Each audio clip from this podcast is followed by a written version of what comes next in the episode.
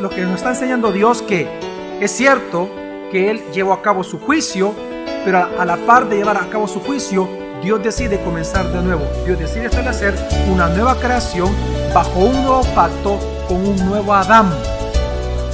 Bienvenido a Gracia y Verdad, un espacio donde aprenderemos sobre la palabra de Dios a través de las prédicas del pastor Javier Domínguez, pastor general de la iglesia Gracia sobre Gracia. En esta ocasión con el tema El Evangelio sobre la faz de las aguas. Parte 2. Pero ¿qué hizo entonces Dios cuando manda este juicio? Encontramos de que el arca estaba sobre la faz de las aguas, dice la escritura, estaba flotando sobre la faz de las aguas, el arca. Y estaba, ya el juicio se había cumplido. La gente había muerto y ellos estaban vivos. La pregunta es, ¿se van a salvar? Porque la comida era racionada.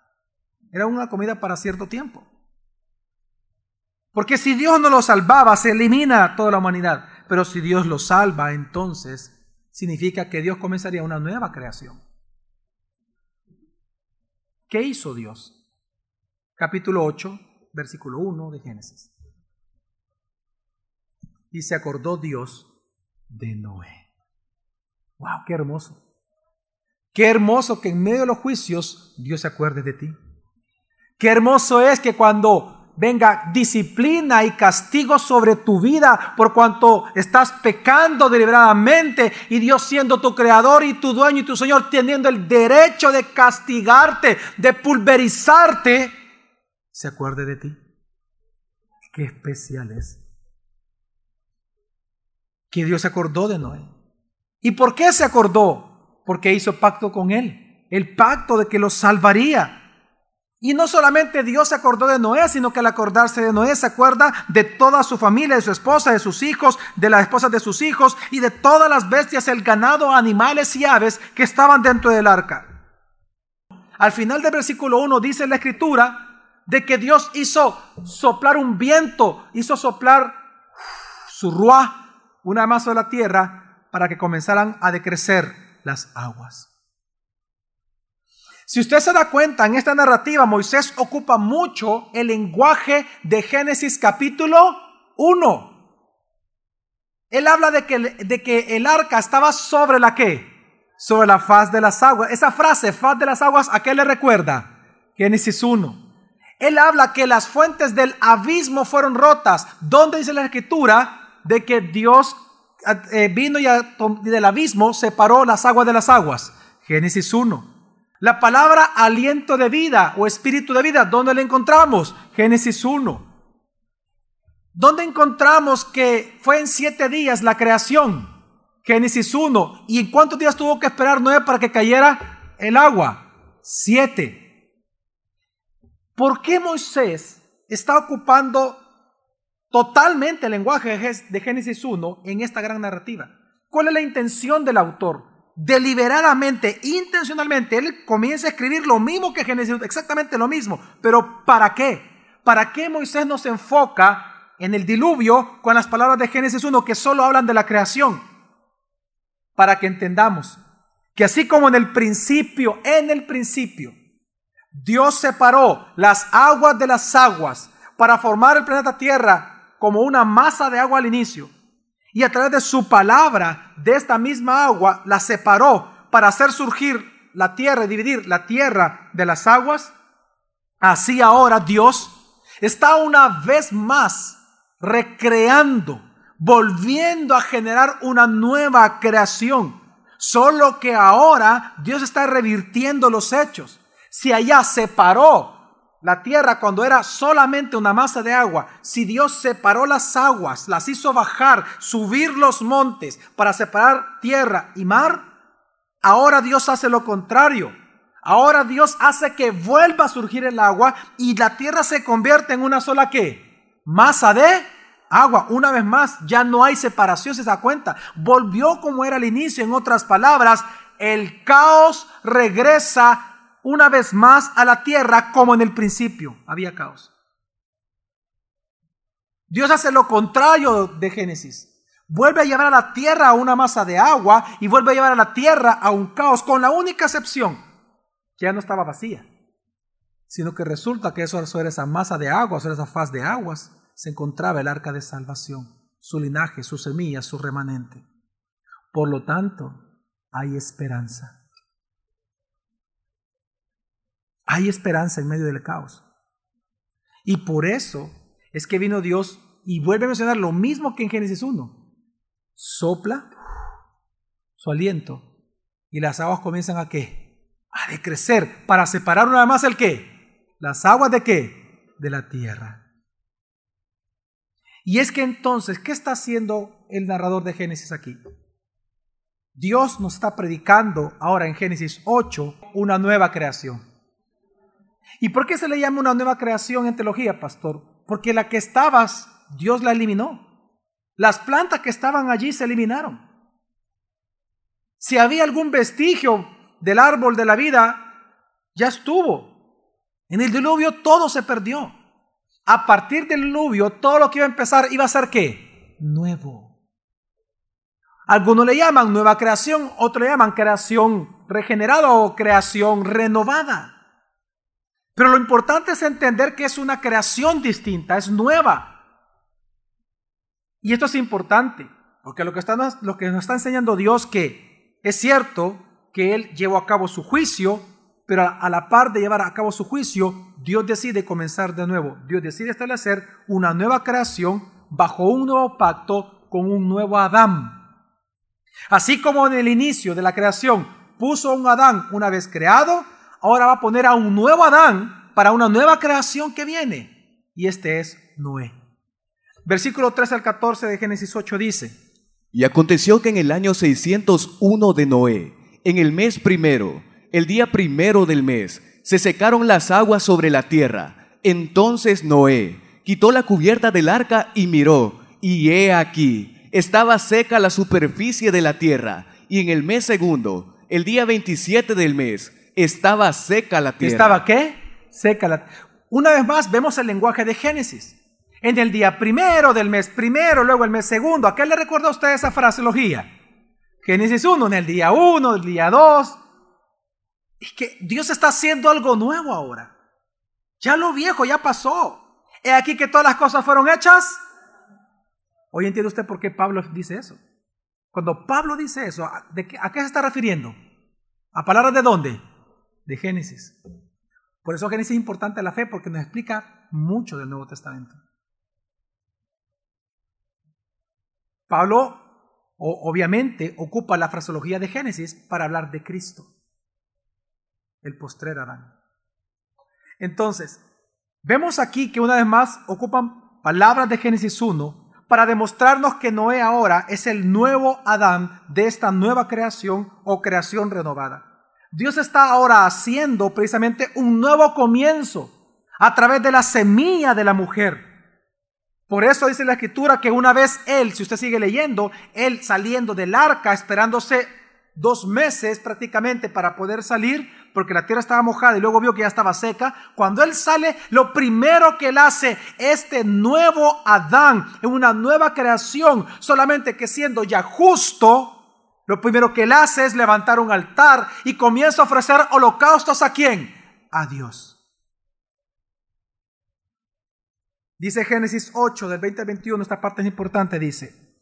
Y construyó Noé un altar al Señor y tomó de todo animal limpio y de toda ave limpia, y ofreció holocausto sobre el altar. ¿Y qué pasó con Dios? Y percibió el Señor el aroma aplacador. ¿El aroma qué? Aplacador. ¿Acaso esto mismo usted encuentra con la ofrenda de Abel? ¿Acaso dice la escritura que la ofrenda de Abel fue para aplacar la ira de Dios? No.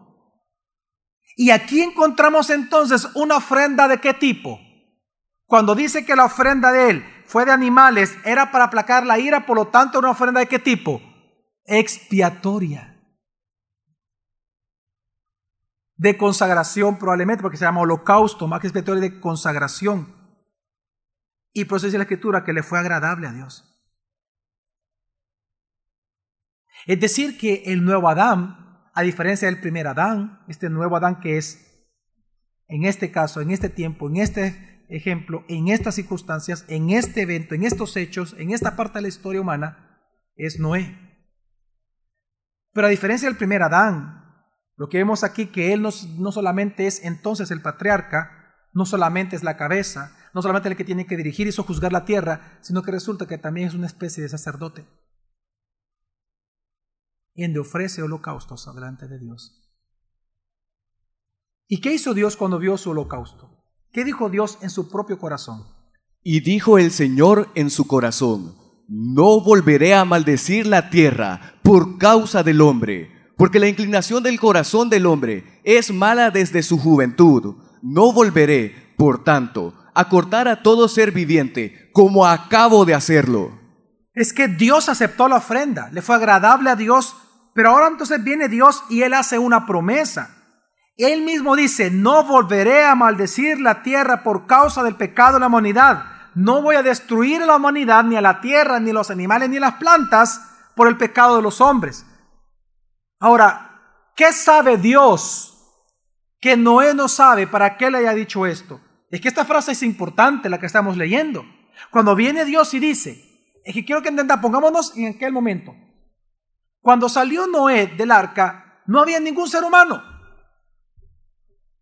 No había nada, solo ellos, ellos existían en todo el mundo. Y ellos eran hijos de la mujer, hijo, eh, eh, simiente de la mujer. Pero aún ellos siendo simiente de la mujer, ¿qué dijo Dios? No volveré a qué? A destruir la, humanidad por causa del qué? Del pecado, por causa del por causa del pecado del hombre. ¿Por qué Dios dijo eso? ¿Y por qué incluso agrega y dice? Porque el pensamiento continuo del hombre de juventud en su corazón, ¿cuál es? Solamente el mal. ¿Por qué Dios dijo eso? Porque Dios sabía que de estos ocho volvería a surgir el qué? El pecado. Y que Él tendría otra vez más la justificación para otro diluvio en la tierra. Pero Él prometió no volverla a destruir. ¿Por qué? Porque después de este momento lo que Dios ofrece ahora es un sistema distinto de salvación.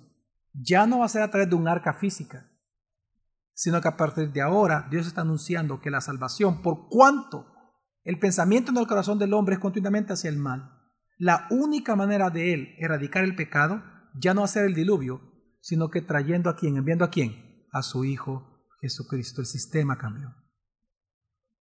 Entonces, ¿qué es lo que vemos aquí? Vemos el surgir de Dios, de Dios, de la gracia de Dios una vez sobre la humanidad. Porque usted está viendo en estas palabras que Dios está anunciando al mismo Noé. Es que recuerda que Noé solo pasó un tiempo para que se emborrachara. Y ahí pecó. Te quiero que entienda algo. Lo que pasa, Dios tendría que haberlo matado en el momento. Pero ¿qué fue lo que Dios prometió? No volver a destruir al hombre y a la creación por causa del pecado del hombre. Pero ¿significa que Dios deja de ser justo? No, sino que Él retrasa su ira para después y comienza a soportar con paciencia el pecado del hombre para que se salve. En otras palabras, Ahora Dios pasa de la justicia inmediata, pecaste, te mato, pecaste, te mato, de la justicia inmediata pasa a la gracia inmediata, a la gracia constante, pecaste. Voy a tener paciencia, te voy a predicar el Evangelio a ver si te conviertes. ¿Por qué entonces Dios habló una vez más del pecado si todos habían muerto? Porque Él sabía que Noé pronto pecaría y todos los demás. Por eso nosotros vemos que a pesar de que Dios sabe que pronto del corazón de estas generaciones que van a surgir volvería a surgir la maldad una vez más, aún así Él envió a ellos a que se procrearan y a que llenaran la tierra de personas. Porque ese mismo mandamiento y bendición de tener hijos, una vez más Dios lo sostiene por gracia de la humanidad, sean semilla de la serpiente o sean semilla de la mujer, Dios manda hijos a la tierra. Que las personas, los matrimonios puedan tener hijos, puedan ser padres, porque es parte de la bendición de la gracia natural, bondad general de Dios para todos.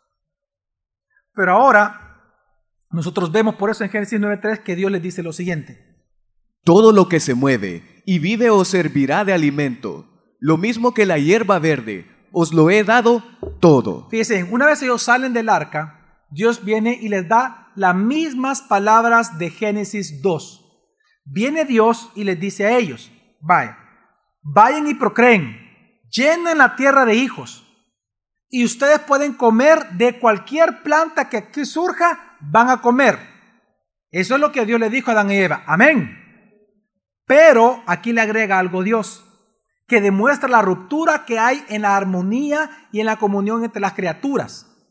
Le agrega, no solamente podrás comer de las plantas, sino que resulta que de todo animal, de todo ser viviente y que se mueve, es decir, animales, podrás qué? Comer. Y ahora Dios le permite al hombre comer animales.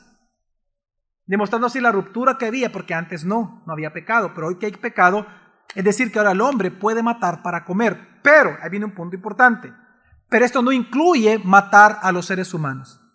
Pero entonces Dios, para evitar esa confusión que el ser humano es así, Dios pone algo que nosotros hoy le llamamos la pena de muerte. Y por primera vez en la escritura aparece la pena de muerte, no como un consejo, es un mandamiento de Dios para las naciones. Génesis 9:6 dice. El que derrame sangre de hombre, por los hombres su sangre será derramada, porque a imagen de Elohim hizo al hombre. Entonces, ¿qué hace Dios cuando ya establece este nuevo pacto con ellos? Dios confirma entonces su pacto diciendo del versículo 8 al 9 lo siguiente.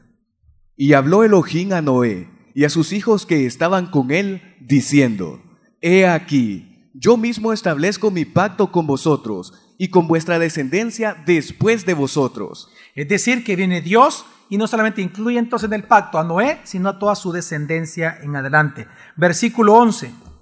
Estableceré pues mi pacto con vosotros. ¿Cuál pacto? no será aniquilada ya más ninguna carne por las aguas del diluvio, ni habrá ya diluvio para destruir la tierra. Y en el versículo 12 entonces viene y habla del símbolo que Dios pone en los cielos para demostrar y sellar su pacto. ¿Y cuál es este símbolo? El arco iris, como símbolo de este pacto. El día de mañana continuaremos aprendiendo más sobre este tema. Gracia y verdad con el pastor Javier Domínguez. Es una producción de la iglesia Gracia sobre Gracia. Puedes encontrar más recursos como este en nuestra página web, graciasobregracia.org.